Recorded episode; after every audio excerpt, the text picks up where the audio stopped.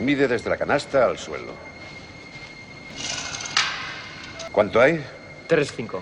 3-5. Os daréis cuenta que mide exactamente lo mismo que nuestra cancha de Hickory. Id a cambiaros para entrenar.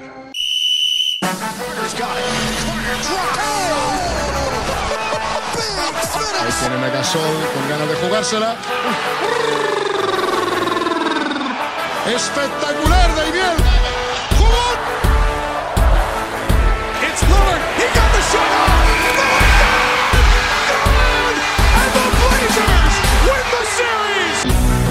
Hola, bienvenidos a Zona 305. Soy David de Favoro y como siempre me acompañan Sergio Pérez, Hola, ¿qué tal? Alberto Rodríguez ¿Qué pasa, chicos? y Bienve Fajardo. Hola. Hoy Jacobo Fernández Pacheco no está entre nosotros por eh, problemas de salud, o eso nos ha dicho. Así que, Sergio Pérez, Sí. ¿dónde nos pueden escuchar? Ojo, bueno, vale. eh, me ha pillado un poco de Alguien, sopetón. alguien tiene que tomar las riendas de. Perfecto, perfecto. Eh, adelante. Mira, básicamente nos pueden escuchar en 10 plataformas, pero principalmente las más conocidas son eh, Evox o iBox, como dicen los, los que pronuncian bien inglés, eh, Spotify o Spotify y Anchor o Anchor. ¿Vale? Principalmente son esas. Luego también, pues Radio Public, eh, iTunes, bueno, en, en varias más, pero principalmente esas. Esas tres. Me, me gusta la idea de eh, Jacobo normalmente como que tira un triple en transición y tú has dicho, yo voy a la bandejita, voy a asegurar. Lo- Luego también, que es cierto que luego a lo mejor me puede echar la bronca, que recuerden que se suscriban, que, que activen la campanita, la famosa campanita como si fuese YouTube, y que cada vez que haya programa, pues les, les saltará notificación y podrán escucharnos. Que es lo que queremos, ¿no? Y lo que ellos querrán. Evidentemente, otra manera de escucharnos o de saber cuándo escucharnos son las redes sociales. Alberto Rodríguez, ¿dónde os pueden seguir? Pues efectivamente, si no pinchan en la campanita, pues tienes Facebook, Twitter e Instagram como arroba zona 305 podcast. Y bien, Fajardo, te has quedado tú solo con el dato del día, así que por favor, deslumbranos. Sí, pues parece ser que Joe Johnson e Isaiah Thomas han vuelto a vestir el corto para las ventanas FIBA, representando a Estados Unidos. Parece ser que la plantilla de Estados Unidos se ha quedado cortita y ha recurrido a estos dos veteranos para salvar el partido. Lo, lo de corto va por yazo más. Bueno, podría decirse que vas bien encaminado. Pues nada, dicho todo esto, eh, empezamos.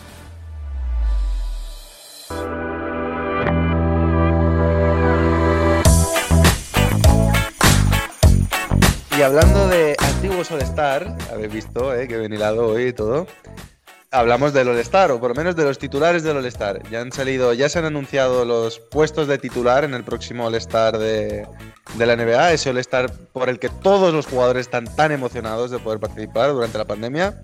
En este caso, eh, por el momento sabemos que todavía hablamos de All-Stars del este y del oeste, a pesar de que no va a ser exactamente, o sea, luego está el nuevo formato de capitanes y tal y cual, pero para los titulares seguimos hablando de este y oeste y en este caso por el oeste tenemos a Luka Doncic, a Stephen Curry, a LeBron James, a Nikola Jokic y a Kawhi Leonard y por el este contamos con Kyrie Irving, Bradley Beal, Kevin Durant, Giannis Antetokounmpo y Joel Embiid.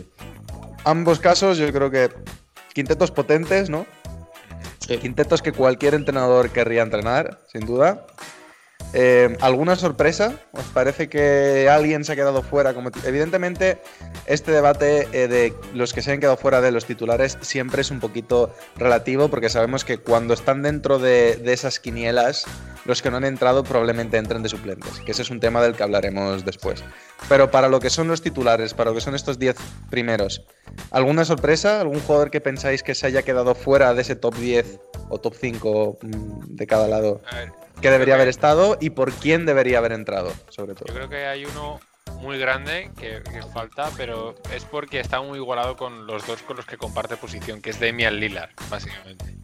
Es uno de los grandes bases actualmente del oeste, pero claro, es que Stephen Curry y, y Doncic están ahí, igual. Entonces, bueno, es como que están está muy igualado y no sabría a quién quitar por quién, ¿sabes? Pero el que en más ese sentido- sentido, Bienve, déjame solo que comente por, por poner un poco de contexto. Eh, además ha habido un empate, digamos, sabemos que ahora mismo el voto de la gente es el 50%, luego tenemos un 25% de los medios de comunicación y un 25% de los jugadores. Hmm. Y en este caso ha habido un empate, que en caso de empate se decide, digamos, por el voto de, de, de la gente. O sea, en caso de que el, el 50-25-25, aún así, el baremo, digamos, termine igual, al final acaba ganando el, el voto de la gente.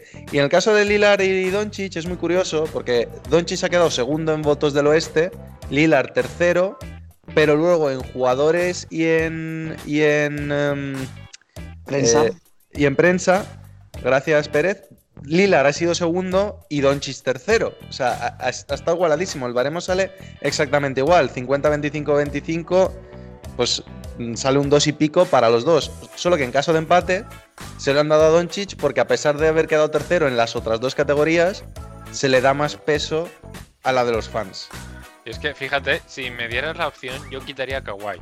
Precisamente porque yo creo que de los cinco es el que menos partidos ha jugado, en general. Sabemos que Kawhi suele descansar bastante en temporada regular. Y si tuviera que quitar a alguien para meter a Lillard, quitaría a Kawhi. Claro, aquí entramos en el debate de siempre de lo de posiciones, tema ¿no? de del backcourt y del frontcourt. En el fondo es un all-star, cada uno va a jugar a mamársela desde cualquier lado. Entonces yo creo que empezar con Curry, Luca y Lillard molaría muchísimo. Sin Bueno, general- generalmente el tema de los titulares eh, sirve básicamente para esto que estamos haciendo, que G4 taraos hablen de ello durante la temporada Y lo que mola que- y, y- y ya está, es básicamente eso. Pero luego, luego no tiene tanta relevancia. Lo que pasa es que el año pasado sí que recordar que se mantuvo a priori un poco mm, el estatus de los que fueron, fueron titulares, menos los dos chavalines, de Jaun y, y Doncic, fueron los que se jugaron las castañas al final. Entonces, en ese sentido sí que puede ir por ahí los tiros el tema de ser importa- de, de importancia de los titulares. Yo creo que básicamente todos obviamente lo merecen. Sí que quizás eh, Bradley Bill puede ser el que hasta cierto punto me sobre. Eh, cuidado. A Eh, ver, es curioso a- que lo a- a digas. las antorchas, sí, sí, Eh, es cuidado. curioso que lo digas y solo por, por- insisto, por contexto. Ha sido ganador del voto popular, de los medios y de los jugadores en el backcourt del este. O sea que Lo allí lo están sé. muy convencidos, a pesar de que el, el nivel de los Wizards haya sido lamentable. Claro. Eh, pero lo- tan, todo el mundo, digamos, ha sido el, el número uno unánime de backcourt por delante de Kyrie Irving y de todo el resto de backcourt del este, ha sido Bradley Bill. Sí, a Pero ver, en también porque lo que pasó el año pasado, seguramente. Sí, es que eso iba a comentar. Me refiero, ha tenido este año, digamos, el relato a su favor, ¿no? El relato que le ha ayudado a ser eso. Eh, tú bien lo has dicho, el, el tema de los Wizards y su récord mm, es lo que más me lastra como posible titular ahora, obviamente por números es la leche. Pero el que sí que sí me sobra es Kyrie Irving. O sea, lo tengo clarísimo. Ahí me sobra y meto a Jalen Brown, vamos, de cabeza. Y, el que Un entienda un un, Kyrie poquito Irving- baloncesto... Un Kyrie Irving que los que hayan escuchado nuestro debate sobre mejores bases de, de la liga habrán notado que estuvo ausente. Tal Sí. vez pecamos un poquito de ni siquiera mencionarlo, es verdad, pero sin duda ninguno de nosotros lo tiene dentro de ese top, ¿no? Por quitarnos un poco Claro. la careta de que a todos nos encanta eh, su nivel ofensivo y su manera de anotar, pero ninguno lo ve como esa superestrella, como ese tío capaz de arrastrar un equipo, ¿no? Es De que veo hecho- mucho antes a Harden. Es que, es que ahí está, yo creo, un poco la, la tesitura de- del backcourt del este, ¿no? Eh, eh, de hecho, esta semana ha habido varias cosas. Por ejemplo, eh, ha habido declaraciones post partido de Nets que, que Irving había hablado con Harden eh, del, del palo de, oye Harden, esta semana tú haces de base, yo voy de escolta. Que eso ya No, quieras que no te Por da... lo, por lo que he leído, decía, eh, tú eres el base en general para toda la temporada. Tú eres el base y yo soy el escolta. Pues, pues bueno, mejor me lo pones. O sea, en ese sentido te quitas esa responsabilidad, ¿no? Eh, y luego yo creo que sí que el backcourt del All-Star estaba entre cuatro nombres, que los hemos mencionado ya todos, es decir, Irving, Bradley Bill, Jalen Brown, que yo creo que es el quizá menos popular de los cuatro, pero quizá el que, en mi opinión, más lo pueda merecer, pues por récord y por los números que está haciendo en su carrera y demás. Y por supuesto, James Harden. Lo pero único, Alberto, mencionar. per- permíteme, insisto, hoy es que estoy muy con, con el tema de los datos, ¿no? La fe de ratas y Mm. esas cosas. El, el récord de los Celtics no es tan bueno como podríamos pensar también, ¿eh? Quiero No, decir, no, por lo- supuesto. los Celtics están un partido por encima del 50%. Entonces, en este caso, Jalen Brown tampoco, me refiero, Brooklyn, por ejemplo, le saca más de cuatro, le saca cuatro partidos y medio a los Celtics. Claro, pero, pero me justifico un poco. No creo que Brooklyn, en mi opinión, ¿eh? no creo que Brooklyn pueda tener tres All-Star titulares. Me, parece una, me parecería una salvajada. Eh, no creo que Bradley Bill, por mucho que sabemos que iba a ser All-Star, se merezca ser titular por el récord que tiene. Con lo cual a mí eso me deja con Irving o Harden y Jalen Brown. Eh, y luego también, hombre, por, porque no sean todo palos, ¿no? Sí que, sí que voy a decir que Irving eh, está en mejores números de su carrera, también a nivel porcentual, y yo creo que eso sí, sí que se ha notado. Luego otra cosa es pues lo de siempre, ¿no? El liderazgo, eh, el cuánto aporta realmente en la pista y tal, pero sí que es verdad que este año es que está a niveles más los más altos, tanto a nivel de porcentaje como de puntos de su carrera. Entonces, supongo que aparte del récord, eso tendrá algo que ver. Eh, perdona, Bienve, que es que antes eh, eh, te hemos cortado con el tema también del contexto y tal. Aparte de Lilar, querías comentar otro nombre, a lo mejor no tan claro, que también pensabas que se podía haber quedado fuera, ¿no? ¿Quieres ahondar un poquito en eso? Pues para mí, mm, ahora mismo diría que. Pues un jugador como incluso Sabonis, yo creo gente como Sabonis ha destacado mucho esta temporada. Sí que es cierto que a la hora de ser titular puede que se quede un poco por abajo, pero Tiene tre- tres monstruos ahí, ¿eh? Pero es que es, es que es precisamente por eso. Pero la temporada de Sabonis y lo que está haciendo, princip- lo que ha hecho principalmente es para ser All-Star en cualquier otro año. En muchos otros años está, está haciendo una temporada impresionante y tengo Y que lo tirar. será, yo creo que como, como reserva sí que lo va Sí. a ser. Seguro, segurísimo, porque además va a ser el único de Indiana desde hace ya una temporada. Bueno, no, Oladipo creo que Oladipo fue, fue el último. Y bueno, no, el año, perdona, perdona, el año pasado ya fue Ya a fue All-Star All-Star. Sabonis. Ah, sí, sí, Sí, tenéis- tenéis Fue el anterior Oladipo. Sí. Y, y luego, pues quería dar un- mi apoyo a Bradley Bill porque eh, más o menos esto es un All-Star en sí. Parece que estamos hablando un poco más de casi una votación de MVP, de que los resultados de Washington en el fondo son paupérrimos, y es cierto, pero hay que reconocer que Bradley Bill ha sido el escolta del que más se ha hablado prácticamente en toda la temporada. Hombre, es que es máximo anotor de la liga con casi 33 puntos por que partido, sí, que se dice si pronto. aún, si aún con eso decimos que bueno, titular, no sé, es el All-Star. Aquí eh, el, ti- el titular es el que más puntos mete. Entonces Bradley Bill es su año para ser el Ah, titular. Sí, sí. Díselo a él el año pasado cuando promediaba 30 puntos y no lo fue. Pues yo os digo una cosa, si el año pasado llega a ser All-Star, igual este año no. Es que yo lo he dicho que es el, el tema del relato, de, de- de eso. El año pasado no lo fue, eh, quema el Washington, el único que se salva es Bradley Bill, salvemos a Bradley Bill, eh, ay, que se lo merece pobre chico. Eso es que ayuda muchísimo, ayuda muchísimo. Y no, y no quiere decir que no se lo merezca ningún No, no, en no, los en dos absoluto, años, en ¿eh? absoluto. Pero, pero es que mm, este año que el récord de Washington es todavía peor. eh, es que si hubiese sido All-Star el año pasado, este año con 33 puntos por partido, no sería All-Star. Sí, yo creo que sí que sería All-Star, pero no sería titular. Pero no titular. Yo creo que esa es la diferencia. Pero bueno, Bueno. del resto a mí no me sobra ninguno, no sé si alguno más le sobra, pero... Hombre, es que efectivamente los dos pivots, Jokic y Embiid, están a nivel de pelear por el MVP ambos. Jokic porque el, el- el récord de Denver es un poco peor, porque si no estaría en esa pelea segurísimo. Mm, LeBron James, ¿qué decir de LeBron James? Kawhi Leonard, es cierto que a lo mejor está teniendo una temporada un poquito más silenciosa que otras veces, pero sigue siendo Kawhi Leonard y los Clippers siguen estando terceros del, del oeste con mejor récord que los primeros del este, es decir, terceros de toda la NBA. Por otra parte, Curry está haciendo los números de su año de MVP unánime. También, si los Warriors tuviesen tres o cuatro victorias más, igual estaríamos hablando de candidato al MVP. ¿Qué decir de Luka Doncic, que casi promedia un triple doble? Durant, que parece que no venga, vuelva de la lesión que vuelve. Ante Tocumpo, que es ante Tocumpo. Al final es que son, son de cajón. Los titulares Sí. suelen ser de cajón. Por eso yo creo que es más interesante que, nos que saquemos la bola de cristal y hablemos un poco de quiénes pensamos que vienen detrás. Es decir, los jugadores que nos quedan, esos 14 jugadores, ¿no? Para cubrir los 12 por cada conferencia, los 7 y los 7. ¿Quiénes pensáis que van a entrar como suplentes? O más que que me digáis todos, creo que es interesante que entre todos consigamos más o menos Pues- sacar nuestra cábala de quiénes van a ser los, los All-Star de este año. Sí, mira, ya hemos Em, hablado. Perdón, Alberto. Per- no, un segundito, bien ves. Sí, es dale, por no meternos todavía. Eh, si quería preguntaros brevemente eh, qué os parece que al final se haya decidido rápidamente meterlo todo en el mismo día. Es decir, que el concurso de triples sea antes. que No, el- no, no, me, no me abras debates que no estamos en ese debate ahora, Alberto. Si quieres sacarlo en tu top y flop, comentas lo de que sea todo el mismo día o luego Vale. en, en- en el after business lo sacamos. Vale, me pero- lo quedo para el top y el flop entonces. Va- Vale, pero si no es que se nos va a ir, se nos va a ir muy de madre el debate. Pues mira, Suplentes del All-Star. ¿Quiénes, ¿quiénes veis? de Lilar y Sabonis. Yo creo que ya tenemos ahí dos bastante fijos. Eh, yo, por mi parte, apostaría por Zach Lavin también. ¿Mm? para el este. Creo que es otro, otro de Mm. los escoltas que más está aportando en cuanto a anotación, que más o menos salva los papeles de, de un equipo paupérrimo, como está haciendo este año en los Bulls.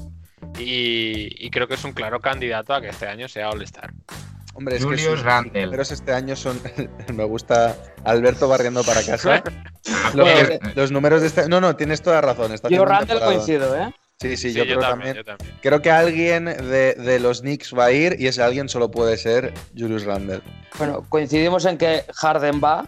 ¿Seguro? sí. Lavín, lo único, por pararnos un momento en él, que lo hemos pasado muy de lado, 20, casi 29 puntos por partido, 28,5 puntos, 5,5 rebotes, 5,2 asistencias, o sea, son números sin duda de All-Star. Sí.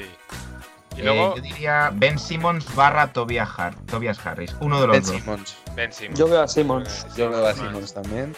Y, y hemos hablado antes, internamente, antes de empezar, eh, la posibilidad de que vaya alguien de los Pelicans. La cosa era si Zion o Brandon Ingram. Yo personalmente querría que vaya Brandon Ingram por lo que ha hecho esta temporada. ¿Qué va a pasar? Seguramente no vaya y vaya Zion. ¿Por qué? Porque es lo que atrae, es lo que quiere ver la audiencia. Es a- al, al gordo de Zion haciendo mates, básicamente. Hombre, a ver, es que Mm, para un- Yo es verdad que soy más de Ingram, es- me parece un jugador todavía que sabe hacer más cosas. Pero es uno- voy a volver al de- a lo que has dicho tú antes, bien, bien, es un All-Star. ¿Quieres ver a Ingram metiendo un tirito de media distancia por encima de no sé quién? ¿O quieres ver a Sion plantándole los abdominales en la nariz a Embiid y estampándolo contra el suelo? Hay que reconocer que la segunda opción es más. ¿Quieres ver a Sion? Sabemos que quieres ver a Sion. Pero tiene hueco, esa es la pregunta. Oye, ¿qué os parece? Es que estoy apuntando aquí en una libreta. Va- vamos a ir primero por una conferencia. Vamos Entonces, a rematar claro, la este. ¿Qué tenemos en la cuatro- este? Yo llevo cuatro del este porque Lavin mm, tengo dudas. Ajá, Tengo dudas. Eh, Young, Trey Young, ¿lo vemos? sí. Seguramente. No sé Jaylen si va a Brown. entrar, pero tiene que estar en la quiniela, sin duda. Brown sí que entra seguro, Jalen Brown. Tatum, Jalen no. Brown. ¿Y Yo Tatum? creo que no. Tatum no y Brown sí. Sí, Es porque que este, Tatum este año está mejor. Y este año está mejor Brown que Tatum. Hmm. Sí, es cierto que Tatum es el que tiene Pues yo cartel. creo que precisamente si no entra Tatum va a ser casi un golpe para su imagen y todo. Pero es Como que no yo entre creo Tatum que en el no este año, eso va no a ha valer jugado bastante. tantos partidos, ¿eh? No Es lo mismo que le pasó el año pasado a Paul George. Paul George tuvo muchos muy buenos muy buenas estadísticas, pero no fue al All-Star porque jugó muy pocos Es partidos. algo que yo creo que le puede pasar este año a Jamoran. Jamoran está haciendo unos números muy buenos. Yo creo que considerados para incluso suplente de All-Star. Pero ¿qué pasa? Que ha jugado, creo que ha jugado 10, 12 partidos, 15 partidos Sí. en lo que lleva Sí, de es temporada. que- Es que, no le da. Es que no Ni le da. entra. O sea, y creo que ¿Alguien está- de Toronto? No, Difícil, ¿eh? no. No. Mas- Masai Ujiri si consigue a, a Drummond, ¿no? No, pero, pero, o sea, van, van por delante, por ejemplo, de los Knicks en clasificación. Sí, Sí, pero no. Pero por De, to- de todos modos, mira, vamos a centrarnos. Vale, el este. Eh, ¿Estamos de acuerdo en que a lo mejor, ¿qué decimos? 5 de backcourt, 7 de frontcourt, a lo mejor, por el este. Mira, yo, yo tengo. Claro, es que tengo ya Harden, Simmons, Young y Brown, que son exteriores. Claro, pero es que Ya luego ya cuatro. te quedan Lavin, Westbrook, Simmons, Van Vliet, ya nos vamos a Sexton, esto mirando lo que son los más votados. Yo creo que si metemos a El- 5, Lavin entra por encima de todos los demás. Claro, pero solo, no solo creo que dos. entre va nadie. No, Sexton. Eh, Gordon Hayward. No, yo No. entra Tatum antes, yo creo, Entra ¿eh? Tatum antes, sí. Mira, Yo voy a poner a Tatum. Hayward lo está haciendo mejor técnicamente, porque en el fondo está haciendo que su equipo sea mejor. Tatum no lo está logrando del todo, pero la gente quiere ver antes a Tatum que a Hayward. Es Os, os voy, precisamente- os voy a ir lanzando nombres de, de los más votados para, para el, el All-Star, ¿vale? Nos vamos a, a centrar en el este. Ya hemos dicho Durant ante Tocumpo, Embiid, ya los hemos dicho, de Tatum ya hemos hablado. Jimmy Butler. No, no. Demasiados partidos O sea, fuera, ¿no? Es All-Star, pero no. pero no. Este año no. Bama de Bayo, Sí. No. ¿Sí? Sea, si, tiene que, si tuviera que ir uno de Miami, tiene que ser a De A ver, sí, pero a ver qué otros pivots hay. Porque es que Bam tampoco es que haya muy regular, ¿no? Uf, me está- Sabonis.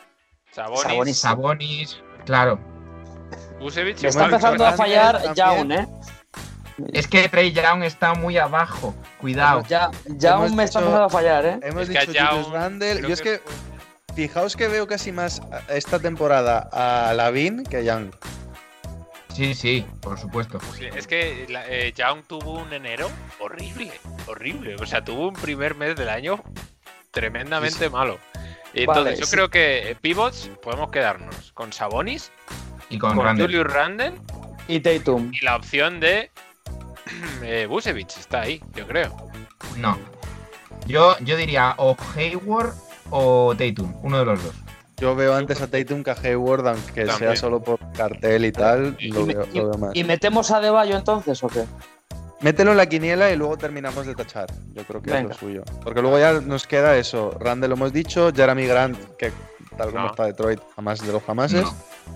Vale, nos vamos a- al backcourt. Ya hemos dicho Bradley Bill, Kerry Irving, James Harden sabemos que va a entrar, lo hemos comentado. Jalen Brown lo vemos bastante dentro, Middleton, no, ¿verdad? No, no creo. no creo. Y luego tenemos a Zach Lavin, Sí, yo a creo que Trey sí. Young, a Russell Westbrook, a Ben Simmons, a Fred Van Vliet y a Colin Sexton. Simmons creo que por récord, además de Filadelfia, tienen que llevar a dos. Yo diría Eh, Harden, de no Lavin, decimos nada, ¿no? Mm, No lo veo yo a Siakam. Por, el eso, récord de que- Toronto también y tal, yo creo que no. A ver, pensar que tenemos siete, señores. antes tenemos que siete. Siakam de Toronto llevaría a Van Vliet. Pero, pero vamos a hacerlo bien. O sea, realmente esos siete son otros cinco igual que se votan los titulares y luego dos freelance. Eso Vamos es, eso así. es. O sea, ¿qué Vale. otros? Pues yo creo que el más claro, a ver, Saboni, Randall, eh, Y- teníamos a Harden. Y así cierras el Frankfurt. Y luego Ben Simmons Harden. Ben Simmons, Sí. Harden, Yo eso lo veo seguro. Y luego ya nos quedan dos freelance, que pueden ser cualquiera. yo Que diría a mí me queda. ¿Y Jalen Brown? posiblemente. ¿Y Adebayo? De Bayern fuera. Es que yo a la, no, yo, yo a Lavin creo que no le van a llevar. Yo creo que sí. Van a querer prender un poquito a Miami. De hecho, Jalen Brown para mí entraría antes que Simmons. Para mí no. Para O mí sea, Simmons- Simmons entraría en el freelance. Para mí. Yo creo Yo que creo- Simmons está un poquito. O sea, no puedes, no llevarte a- al segundo de Filadelfia antes que al primero de Boston, en mi opinión. Este año sí. No, Que no estoy de está muy bien. Sí, pero Boston, Boston está a cuatro partidos y medio, tampoco está a diez. O sea, No sé, a eso me pero- refiero. O sea, pero primero es que en, no me sé los, No me sé en los los números de cuadrados tiene que entrar Jalen Brown antes que, eh, que Jalen. Brown, independiente de números, debe estar en 24 puntos por ahí, ¿no? Sí. reviso, Estoy mirando. Pero bueno, se está demostrando que es el, uno de los líderes junto a Tatum. O sea, ya se ha equiparado a Tatum en ese sentido. 25 Eh, por 6. Y es que lleva casi 30 partidos jugados. O sea, prácticamente toda temporada está, está manteniendo muy buen nivel. Claro, y es que son 25 puntos por partido, o sea, está en sus mejores números, está haciendo un temporadón. Brown. Está haciendo mejor temporada que Tatum. Mm, Sí, sí. Bueno, si os parece bien, Sabonis, Randall, Harden, Simmons, Tatum seguro. Brown yo creo que también. En ese freelance sí queda uno. Y nos quedaría Adebayo Lavin, ¿no? Uno de los dos. Tatum Sí, o sea, está promediando más, fuera. más puntos. Hombre, a eh, ver, eh, Chicago está por delante de Miami, como récord. No, Y- no lo olvidemos. Y delante de Atlanta. Y delante de Atlanta, o sea que yo metería a Lavin ahora mismo. Yo, por delante de Lavin, insisto de nuevo en meter a Gordon Hayward. No, yo no lo Vale. veo, porque además el que está acaparando el, el spotlight, que dicen los americanos, el- los focos, es Lamelo. Es Lamelo. Entonces creo que eso también le va a pesar mucho a Hayward y es mucho más guay para un All-Star y creo que también va a pesar llevarte a Lavin y la gente conoce más a Lavin que a Hayward. La gente que no sigue cual- tanto la NBA. Entonces, la, la- la apuesta de zona 305, este es como el resumen, ¿no? Del este es Sabonis. Rand. Sí, está, está quedando largo, ¿eh? Eh, Sa- Sabonis, Randall, Harden, Simmons, Jalen Brown, Tatum y Lavin. Me parece bien. Sí, Sí. Venga. venga. Vámonos al oeste. todas, cuidado, ¿eh? Vámonos al oeste a ver si a ver si remontamos un poco en temas de tiempo. Venga. Ya hemos dicho, titulares LeBron, Jokic, Kawhi, Curry y Doncic. Lillard entra segurísimo. Donovan Mitchell. Donald Mitchell entra segurísimo. y De hecho, de Utah debería entrar eh, más de Y uno. Gobert. Y Y Gobert Gobert también. Aunque solo sea por un tema de récord, tienen que entrar.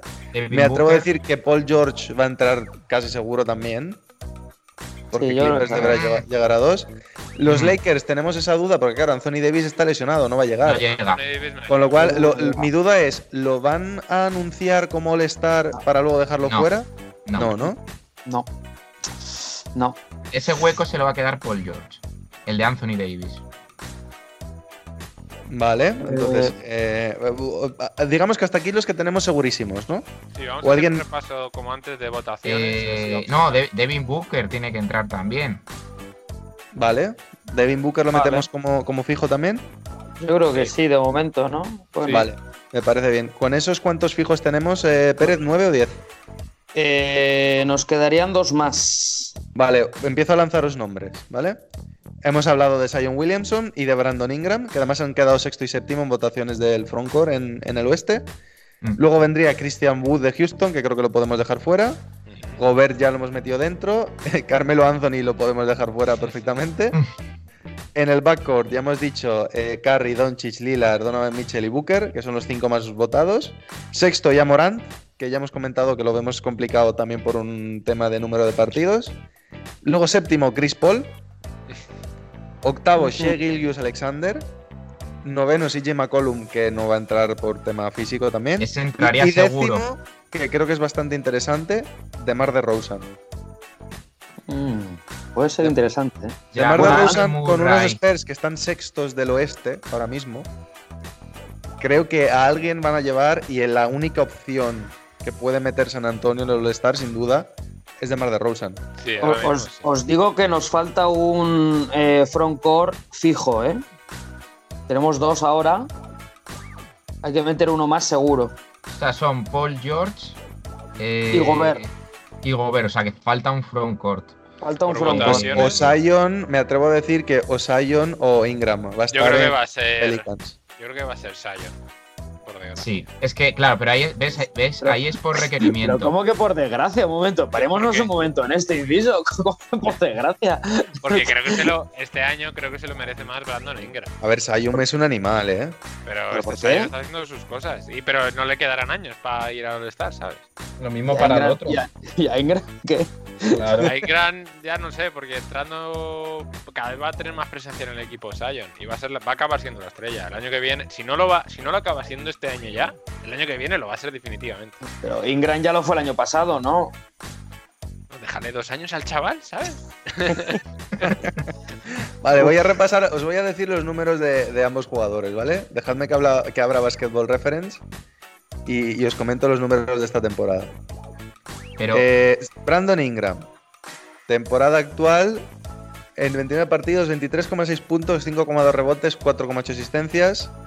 Eh, Zion Williamson, 28 partidos, 25 puntos, 6,7 rebotes, 3 asistencias.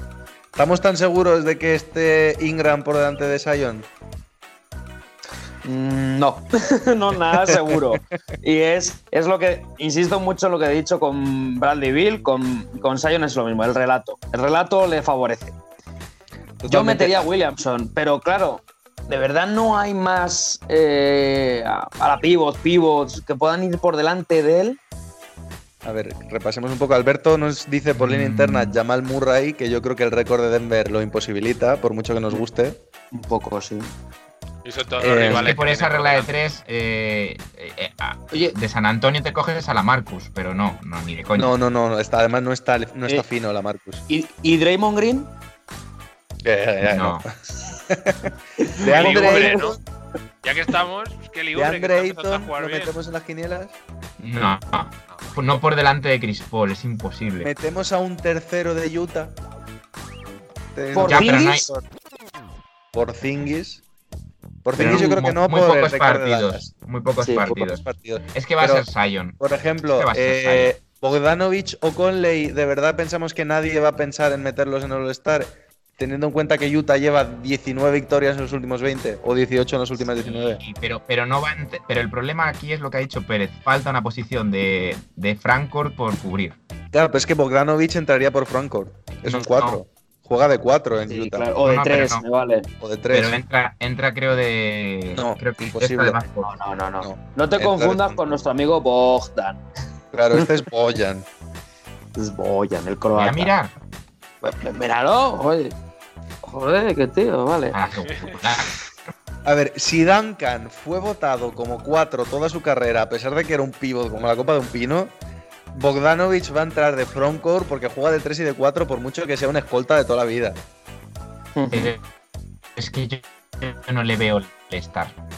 Es que yo no le Vale, veo el ese es otro tema, pero es tema. catalogado como frontcourt sin duda. Sí, sí. Vale, pero va a ser Sion. Yo creo que ese puesto así que queda en el aire va a ser para Sion. Sí, yo creo que también, sí. Seguramente. Le voy a, le voy a apuntar, ¿eh? A, a Sion aquí. Sion. Sí, la yo- barrita Si, Ingram, si pero estuviese, yo creo que si estuviese. em, si, si estuviese. Ay, que no me sale el nombre. eh, Anthony Davis, sí. tendríamos cerradísimos los del oeste, sí. Anthony Davis en vez de Sion y ya estaban los 12. En este Sí. caso sí que es verdad que Sion nos puede, a lo mejor se nos puede tambalear un pelín más. Si Carl Anthony Towns no hubiese perdido tantísimos partidos y Minnesota no diese pena, también sería otro para estar ahí. Pero visto lo visto, incluso si me apuráis, si Christian Wood no se hubiese lesionado, la temporada que Era estaba un- haciendo, y donde tenía a. Houston, probablemente habría estado en las quinielas también. Pero como estamos, como vemos, todos los candidatos que podrían quitar el puesto a Sion han tenido un problema u otro, al final nos queda él, me da la impresión. Con lo Bueno, pues nos, cual, queda- nos quedan los dos freelance. Claro.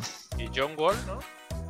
No, nos No. quedan los dos. No, nos queda uno, perdón, perdón, perdón, perdón. Nos queda uno.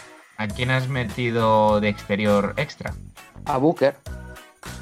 Has metido, Lillard, has Lillard, Mitchell. metido Booker de Rosen. No, todavía no he metido de Rosa. Pues podría ser ese último. Yo creo que dentro de los que hemos dicho, no me sorprendería que fuese de Rosen. Más por récord Por- que por otra cosa, ¿no? Claro, porque no deja, San Antonio no deja estar 16-11. De Rosen está siendo el líder indiscutible de ese equipo. Y, y, pues más que entrar a lo mejor un Chris Paul, por ejemplo, Yo. que pues, Phoenix es está que- bien, es pero que Pondría el asterisco ahí entre DeRozan y Jamal Murray. no, es es, que- que, No, premiar es tanto que a Denver está muy mal y Murray no está haciendo su mejor temporada y DeRozan está haciendo una de sus mejores temporadas de su carrera. Oye, ¿y Fox? Es que Sacra no acompaña la historia en este caso, yo creo. Porque Ade- Fox- además de que Halliburton hasta cierto punto se le está comiendo un poco la tostada a nivel Sí. mediático de parece que Sacramento juega mejor con él y tal. Sí, hace un par de semanas, si no me equivoco, hasta la, la irrupción total de la Melo, que ya está, es el claro candidato al rookie del año, Halliburton estaba primero. Estuvo primero como un par de semanas ahí, de- destacando bastante. Y sí que es cierto que esto va a crear un par de conflictos entre las dos posiciones para, para DeAndre, o sea, para Fox y, y para él. Porque en el fondo ocupan una posición muy parecida. El, estilo de juego también es un poco similar. Entonces, bueno, saliendo un poco del debate del All-Star, yo creo que Diaron Fox eh, no. Este año no. no. Claro. Es que estoy pensando jugadores así, sobre todo exteriores, y todos veo que es cierto que han tenido problemas, como hemos dicho, como igual que los rivales de Williamson, porque Morán, tres cuartos de lo mismo, muchas lesiones, todos, Fox, el equipo. Sí, ha sido, ha sido una temporada bastante atípica, bastante extraña en general. Sí, porque Pero- si no, yo creo que Morán estaría segurísimo. Si hubiera aguantado toda la temporada, solo por el espectáculo, hubiera entrado lo más seguro. Mm, y antes que DeRozan y me tiro a la piscina, o sea, obviando ya Jamal Murray, Mike Conley, primer año de All-Star. No, Mm, no veo que haya destacado tanto. Exacto. No, no en estadística visible, porque en estadística avanzada, por lo visto, es una barbaridad.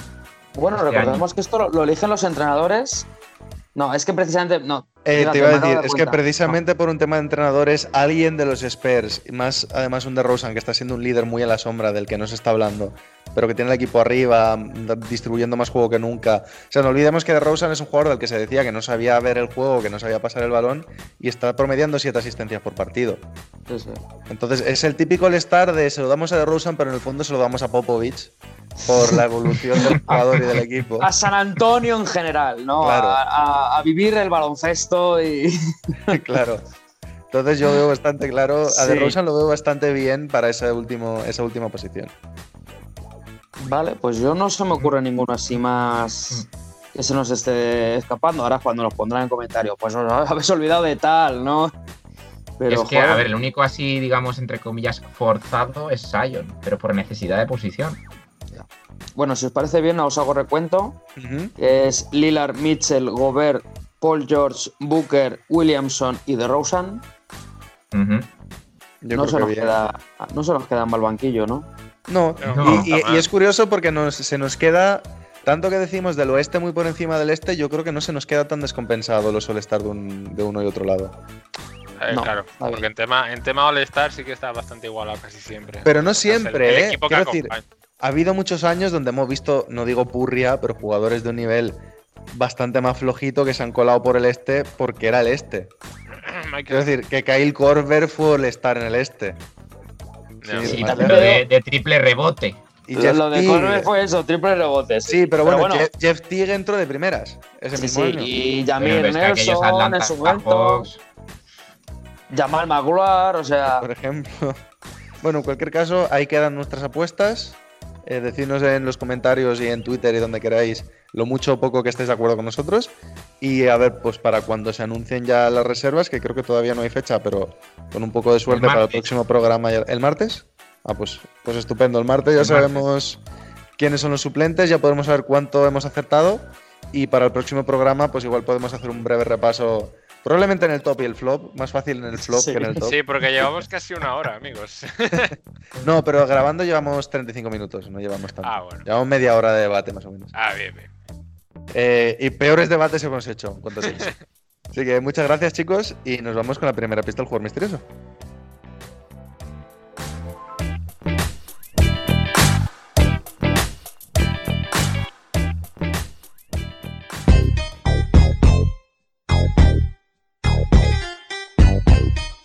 Misterioso que hoy viene de la mano de Bienve Fajardo.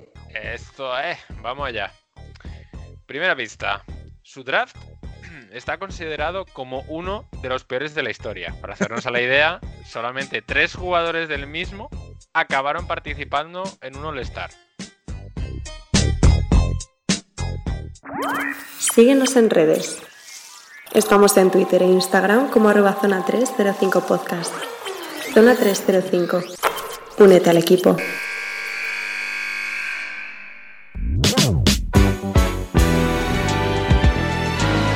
Y nos vamos ahora con Sergio Pérez, que, corrígeme si me equivoco, nuestra es tal vez mi sección favorita de este programa. es la, máquina del tiempo, ¿no? volvemos, volvemos después de ya un tiempo con la máquina del tiempo. Eh, y lo primero quiero empezar con una pregunta que yo creo que muchos oyentes eh, no sabrán contestar, porque es algo curioso. Eh, no sé si os acordáis que Kevin Garnett, bueno, bueno, Garnett es muy conocido por llevar el número 21, en, luego ya en el 5, porque el 21, como creo que la mitad de los números están retirados, no se lo pudo coger, pero cuando llegó a Brooklyn llevó el número 2 y todo el mundo se preguntó eh, mm, por qué lo del 2. Eh, y yo os digo, ¿vosotros sabéis por qué cogió el número 2, eh, Garnett? Eh, bueno, a ver, yo sí, porque justo lo hemos comentado antes de empezar el programa, pero si no, Sí. no me habría Ah, acordado. va- vamos a hacer la, la- la de. No, Sergio, no lo sabes. No, no lo sabemos. No os lo cuento. Vale, perfecto. Pues no, pero es eh, eh, mm, todo viene por, por un ex compañero. Un ex compañero llamado Malik Silly, ¿no? Malik Silly, que mm, la gente, pues obviamente, no, no, no está muy puesta en el mundo NBA, no sabe quién es porque realmente era un jugador muy normalito. Em, ¿Qué pasa con este jugador? Em, para ponerse un poco en contexto, era un jugador em, cuando jugaba obviamente, estamos hablando de hace muchos años, pues era realmente un 3-4, muy, muy trabajador, que durante sus primeros años en, en la liga pues no encontraba el sitio. Si no me equivoco, jugó en Milwaukee, incluso llegó a jugar en Boston. Varios equipos, ¿no? Típico jugador que no se ha cogido alto en el draft, eh, le cuesta entrar en rotaciones, va siempre un jornalero, ¿no? Como esa palabra que se suele usar tanto de los jugadores NBA que juegan un añito en cada sitio. Eso es que es eh, mm, carne de traspaso casi siempre, ¿no? Ese típico jugador que añades a la estrella para, para traspasarlo. Eh, y así se pasó prácticamente la primera mitad de su carrera, ¿no? Hasta que, bueno, llegó a Minnesota. Que ahí, de ahí llega la, la relación con Kevin Garnett. Eh, en Minnesota, todo hay que decirlo, encontró por lo menos un hueco en la rotación. Encontró un rol, eh, un rol de, de fajador, de, de, tipo duro, de complemento en general, ¿no? Eh, y eso, pues obviamente le dio minutos, incluso minutos de importancia, porque mmm, se conoce alguna canasta de, de Silly eh, para ganar partidos. Es cierto que ese equipo de Minnesota era un equipo muy joven, eh, estamos hablando de, los Serbia, ¿no? de los Garnett recién llegados a la liga, eh, no estaba todavía Marbury, ni los Atlas Sprewell, entonces era un equipo pues, muy en formación. ¿no? Pero eh, este jugador pues se juntó muy bien con, o sea, hizo muy buenas migas con Kevin Garnett. Dos jugadores, bueno, Silly era un poquito más veterano, eh, Garnett más joven, le sirvió un poco como mentor y, que, bueno, pues congeniaron muy bien, pese a la hipotética diferencia de edad, que, bueno, todos los que nosotros que tenemos todos 28, 29 años más o menos, pues podemos congeniar muy bien con alguien de 23, más o menos estamos en la misma línea, ¿no? Pues esto en este caso era algo parecido, ¿no? Y todo parecía que iba mmm, por buen camino, eh, ya que Minnesota, que era un equipo realmente recién formado, año 1990, pues ya empezaba a ser un fijo en playoff, eso sí, eh, al igual que los, los Grizzlies de Gasol, eh, primera ronda y da gracias. eh, en este caso, en el año 2000, eh, ya tercer año seguido de playoff, cayendo en primera ronda, pues los Blazers, los famosos Blazers de, de Sabonis, Pippen, Drex, eh, digo, Drexler, uh, Srenf, eh, Wallace, todos estos, pues lo eliminaron en primera ronda, pese a que ese año Minnesota eh, consiguió por primera vez 50 victorias en, temporada regular, que todo hay que decirlo, eh, no, todos no todos los años se consiguen 50 victorias, pero lo dicho, cayeron en primera ronda y bueno, pues llegó la postemporada, llegaron las vacaciones y podéis imaginar un poco pues, el trabajo que podría hacer un jugador como, como Malik. Eh, eh, que bueno, pues eso, pues hay, que eh, fajarse, ¿no? horas de gimnasio incontables, mucha pista para que desarrollar su tiro. hasta que llegamos al, al, pues eso, estamos hablando de postemporada, el 19 de mayo del año 2000.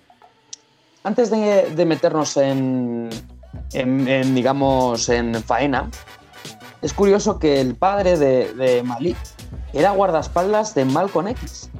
Eh, es más, el, nombre de Malik viene de, de, propio Malcolm, de su nombre musulmán.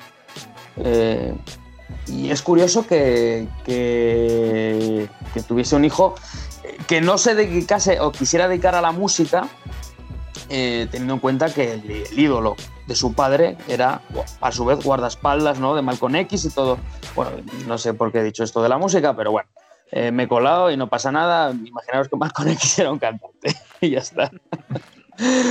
pero bueno, eh, el caso es que. Ya, ya vamos a tener a, a, Jacobo cuando escuche el programa diciendo, pero bueno, este que dice. Este que está diciendo, totalmente. Porque además has juntado, has juntado, sus dos temas favoritos, que son afroamericanos y música. O sea, que... y música, sí, sí. Me he colado muchísimo, pero, pero bueno, eh, no pasa nada. Esto es un pequeño lapsus que he tenido aquí apuntando y ya está. Puede bueno, pasar, el caso, puede sí, pasar. El caso es que no, Malcolm X no es cantante, pero todo lo que he dicho anteriormente sí que es cierto. Pero tiene nombre de cantante, además, seamos honestos. Oye, mola mucho, ¿no? Malcolm X como cantante y su disco Double C o algo así. no, su nuevo álbum más personal. Eh, pero bueno, volvamos al 19 de, de mayo de, de, del año 2000 para el que no lo sepa, el 19 de mayo es el cumpleaños de Kevin Garnett. Eh, imaginaros las fiestas, no que, haría eh, a principios de, siglo o a finales, depende del que lo diga, sino las que hará ahora. Yo creo que ahora serán tremendas. Pero bueno, en esa época pues era costumbre que un, jugador ya de la talla de Garnett pues celebrase un cumpleaños, ¿no? Entonces tiene una barbacoa muy, muy bonita, pues, pues imaginaros todos los miembros del equipo, sobre todo los miembros del equipo más, más allegados a Garnett, ¿no? Obviamente el, el rookie nuevo, blanquito, tirador de 1,85 pues no fue. Pero obviamente Malik Sili sí estaba. Eh, ya os he dicho que era un jugador y que congenió muy bien con, con Kevin, ¿no? Bueno, pues el, el, hecho que la fiesta, como, como siempre, como toda fiesta, tiene que llegar a su fin, menos una rave que me acuerdo yo en Valencia que se montó, que duró 19 días, creo, de fin de año. Pero aún así todas llegan a su fin y esta, pues, llegó a su fin. Y cada uno tenía que volver a su casa. Obviamente Malik Sili pues cogió su coche. Eh, todo hay que decirlo, en este, eh, Malik Sili era, era un tío bastante, como hemos dicho, trabajador, muy ético en ese sentido y no tomaba alcohol. O, o sobre todo, en esa época no tomaba alcohol, ¿no? Porque, bueno, pues no era productiva para su cuerpo, él necesitaba estar físicamente al tope y en esa fiesta no tomó ni una pizca de alcohol. ¿Dónde está o dónde tiene que llegar la historia? Que bueno, volviendo a su casa, Malik Sili, eh, pues falleció en, un accidente de conducir, de tráfico, eh, y en este caso no por culpa suya, sino porque un desalmado eh, le embistió ya que iba a, en dirección contraria y doblando la tasa de alcohol. Ese hombre fue condenado a cárcel, cuatro años, cumplió tres, eh, tenía antecedentes eh, también por conducir en estado de embriaguez. Y no se quedó corto ni perezoso, sino que volvió a cometer otro, otra imprudencia al volante años después y luego otra más que le costó más años de cárcel.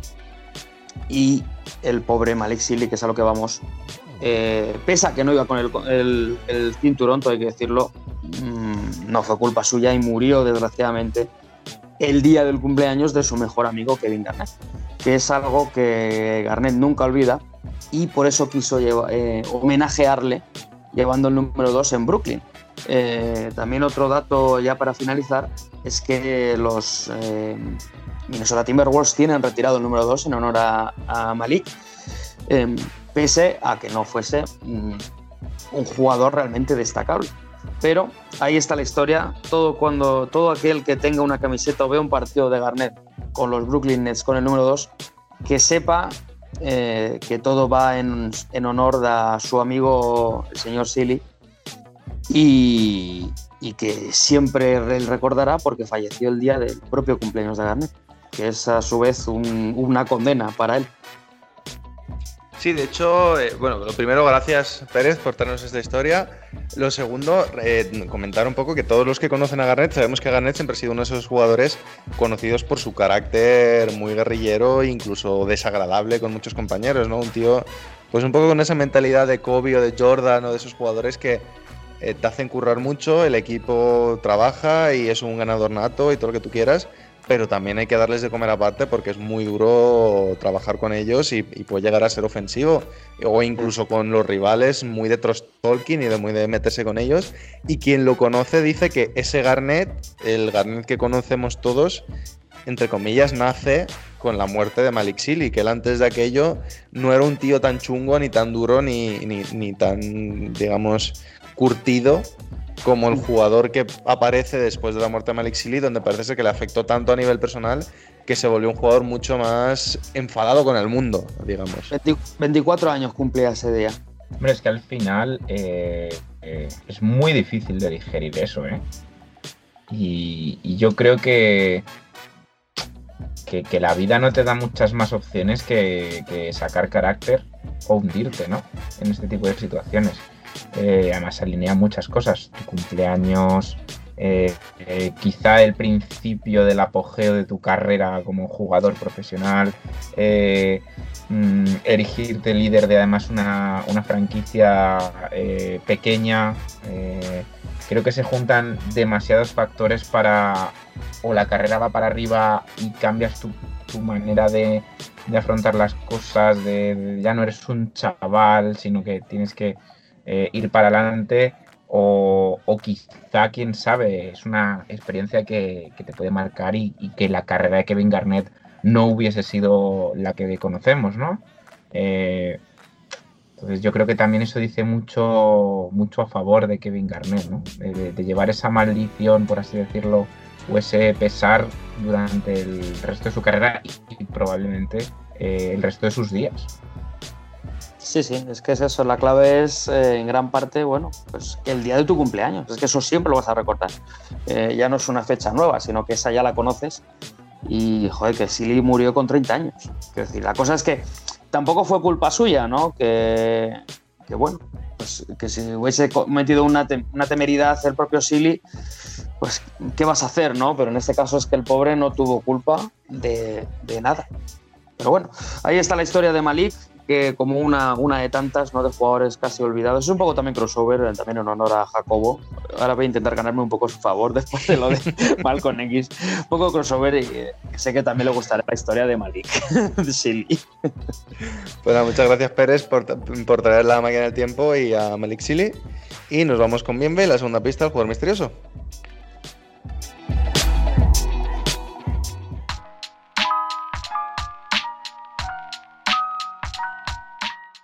Bienve, cuéntenos usted. Pues seguimos. Este jugador ha jugado para cinco equipos NBA y disputó un año en la Liga China.